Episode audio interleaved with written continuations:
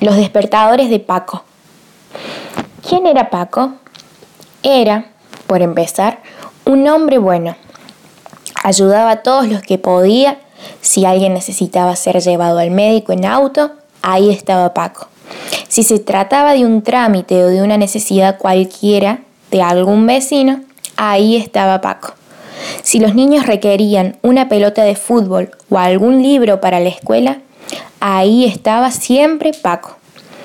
Era, además, un hombre bastante ocurrente y fantasioso. De pronto se quedaba mirando el cielo y decía, deben estar de asado por allá arriba, porque desde aquí se ve el humo. Paco vivía en un lugar próximo a la ciudad, muy cerca de las sierras que la rodean. Casi se podían tocar con solo extender las manos, y el canto de los coyullos se oía tan próximo que parecía estar dentro de los mismos oídos. Nuestro amigo quería la naturaleza, tanto como a la gente. Su jardín estaba lleno de árboles de todo tipo que él mismo había plantado. Y también quería mucho a los animales, tanto que un día no tuvo mejor idea que colocar entre las ramas de los árboles fuentecitas de madera con comida para los pájaros. Entre los pájaros se corrió la bolilla de que había comida en abundancia y para todos los gustos, y que se servía casi a la carta en el mismo lugar donde ellos posaban. Así que, por supuesto, ante semejante comodidad, optaron por ser puntuales concurrentes a la hora de la salida del sol al lugar de Paco que él les había destinado y que él mismo se encargaba de proteger. Un día, uno de los pájaros propuso a sus compañeros que todas las mañanas formasen un coro para cantarle a Paco.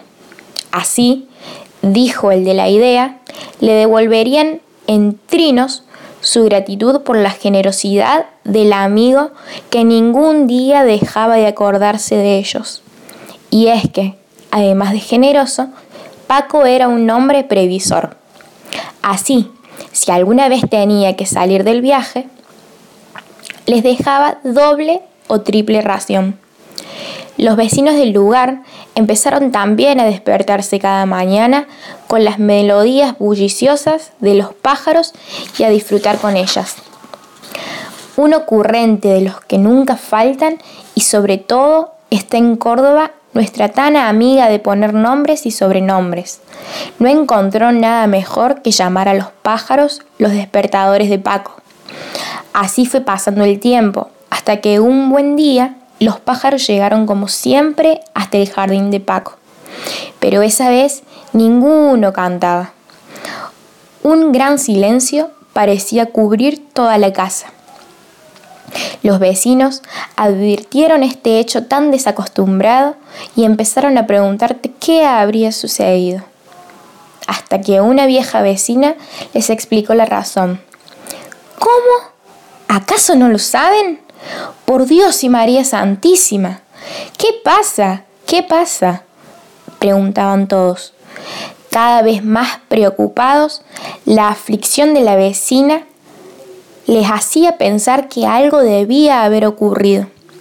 La mujer les contestó entristecida. Es que esta madrugada Paco se durmió para siempre. Por eso, esta vez, le pidió a los pájaros que no lo despertaran. Los vecinos se fueron dispersando, silenciosos. Cada uno volvió a su casa, pensando cuánto iban a extrañar a Paco y el canto de sus amigos madrugadores. Pero a la mañana siguiente, ¡qué sorpresa! Empezaron a escuchar el canto que oían cada amanecer.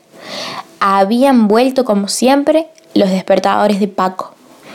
Los vecinos, agradecidos, decidieron continuar con la tarea que antes desempeñara su amigo y así nunca dejaba alguno de preparar la diaria ración.